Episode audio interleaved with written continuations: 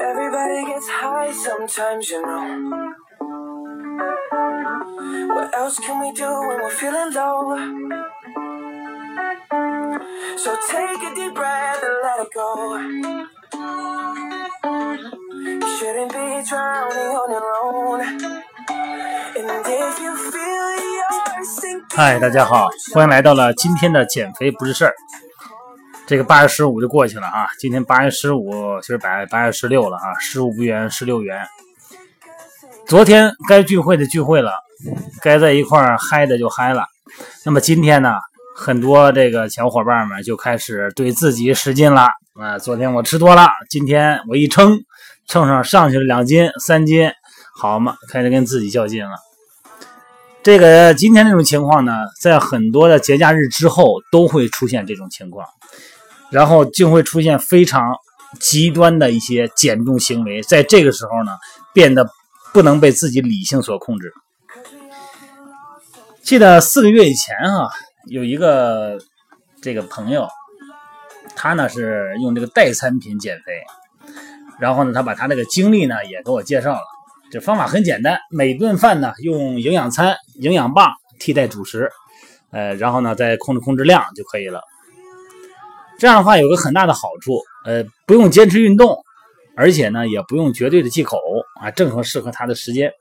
适合他的这个咱们正常人这个行为。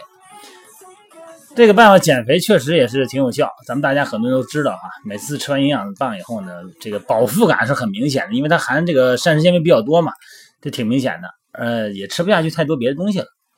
而且呢，一般来讲呢，第一个月瘦个四五斤啊，这一般是六十公斤左右的人瘦个四五斤就不少了，一个月啊，而且也不运动啊。从开始吃营养棒以后呢，就主食就不吃了，米饭也不吃了，这这个包子也不吃了，面条也不吃了，蔬菜嘛，本来吃的也就不多。啊，肉类呀，什么海鲜呐，这这各种菜呀，这蛋白质也都不吃了，吃的或者是很少。然后他说呀，就是用了大概有两个月左右，两个多月的时候，他就发现自己脸上这个斑深了。你想，他可能是呃那时候是三十一岁，三十一岁对，而且呢，这个斑的面积也大了。非得涂特多的粉底，用他的话说才能遮住啊，这跟打腻子似的，这要不然他老能看那化妆啊，化完妆以后他还是看得见。原来那个粉底打的那个量，跟现在就完全是差很多，得刮出一层腻子来。所以说他可能是一开始他说，我以为我是不是过了三十了哈，年龄大了，身体有点那什么了，也没放在心上。结果呢？我那个，咱们之前也是聊过这个代餐品的话题，影响内分泌紊乱嘛。然后他他也是没事听听听，哎，慢慢的琢磨琢磨琢磨，哎，他感觉好像有点好像接上头了。他说这个这个气色不好，脸上斑这么多，而且这年龄也不大是吧？三十露头，这个是不是就是就是我以前说那个内分泌紊乱的问题？然后呢，然后又上医院查了查。后来呢，就说现在人大夫说你这个不光是别的，你首先呢就是脸上暗黄没有光泽，就感觉这人啊就没有水分，根本就没有水分表皮，更不要提红润了。所以说呢，你光用化妆品，你肯定是解决不了问题。然后就是再跟我联系了，再聊天啊什么的，再结合他们那个跟当地的这些医院啊啊，还有朋友们聊。啊，包括中医这个都看了，而且他这个斑呢，除了长在这个腮部以外啊，这眼睛下头、嘴唇上头，哎，这个很深，哪儿都有。而且在中医认为哈，不同位置的斑对应了不同脏器，啊，眼睛下方呢和肝有关，这个嘴唇位置和这个生殖系统有关。所以说呢，这个然后我们也聊天包括大夫也跟他去大夫咨询嘛，就说这个生理期怎么样啊？最近哈。啊，就是你一般你用这个代餐品，如果别的真是不吃的话，恐怕这个六周左右会真的可能会出现别的问题，然后生理期就没有了，一直就没有生理期了这两个月，而且一直到这个三四三四月的时候都持续都没有生理期了，体重是下来了，哎，看着体重挺高兴，穿上衣服也挺高兴，别人夸他瘦也挺高兴，这脸上稍微有点没光泽吧，咱们捯饬捯饬啊，哎，稍微化化妆也就没事儿。但是生理期不来以后呢，这个东西咱说不好听，只有自己知道啊，谁难受谁知道嘛。别人不可能看到，别人看到的是你挺好的那一面，然后呢，你你这夸着你哈挺好的，自己感觉挺好的。但是生理期不来，很影响了相当一段时间的这个整个生殖系统哈，整个这个功能它有点紊乱。这个碳水化合物啊是咱们人体必须的营养素，控制体重应该从均衡膳食、适当的运动入手。这个色素斑啊，是皮肤黑色素颗粒分布不均匀啊，导致局部出现比正常肤色深的斑点和斑片。当然了，这个日晒、太阳晒啊，包括内分泌失调、慢性的肝肠道的疾病，都可能是引起色素斑的原因。那么这种情况呢，属于典型的减肥不当导致内分泌紊乱，哎，所谓的气滞血瘀啊，肠胃功能下降啊。你说我吃东西里边营养素都均衡啊，那怎么肠胃功能会下降呢？因为肠胃功能咱们之前说过，它是要蠕动的。你里边进来一个食物进到肠胃系统以后，它要做进行机械性的挤压，然后呢，食物呢又给到胃壁和肠壁一个机械反射，然后呢，所有的它这些分泌出一些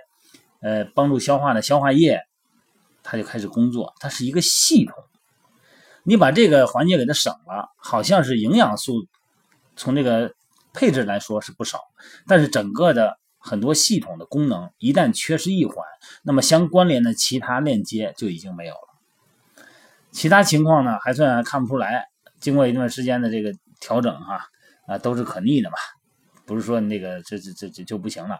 慢慢的啊再恢复吃饭，再增加运动量，自然而然体重呢也就保持住了。因为他毕竟他当时是呃六十多公斤，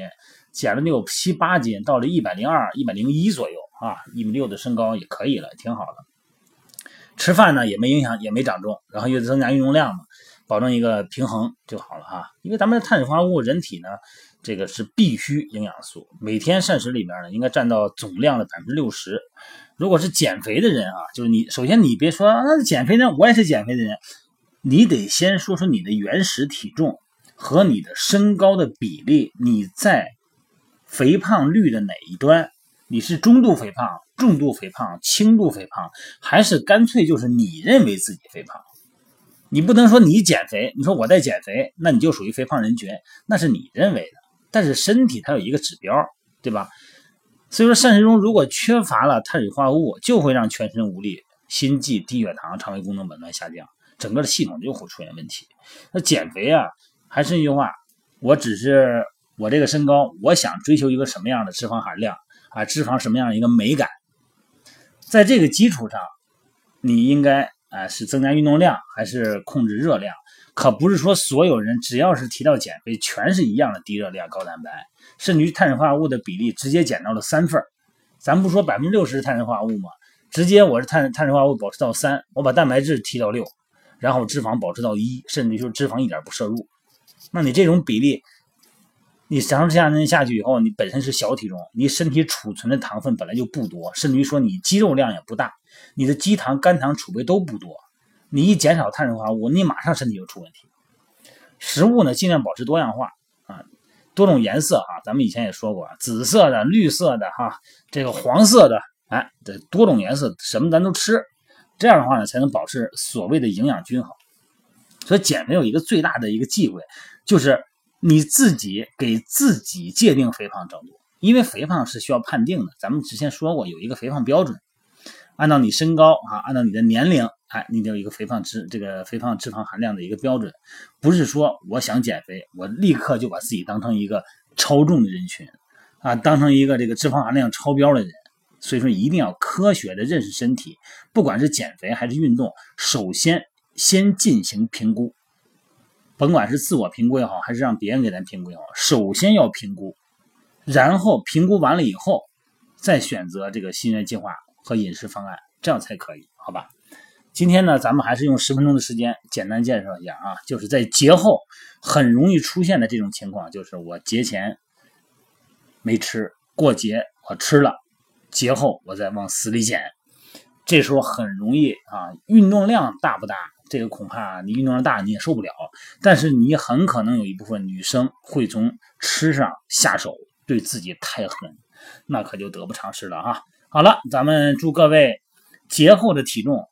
就算涨上去了，两三天也能回来，但可不是节食回来的啊。祝各位美女越来越美，祝各位帅哥越来越帅。好了，各位，今天就到这儿哈。晚上吃完饭还是那句话，溜达溜达吧。好，拜拜。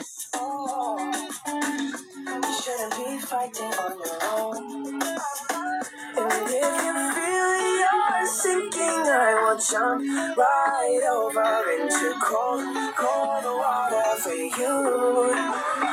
And although time may take us into different places, I will still be patient with you.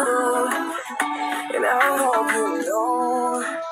I'm all right.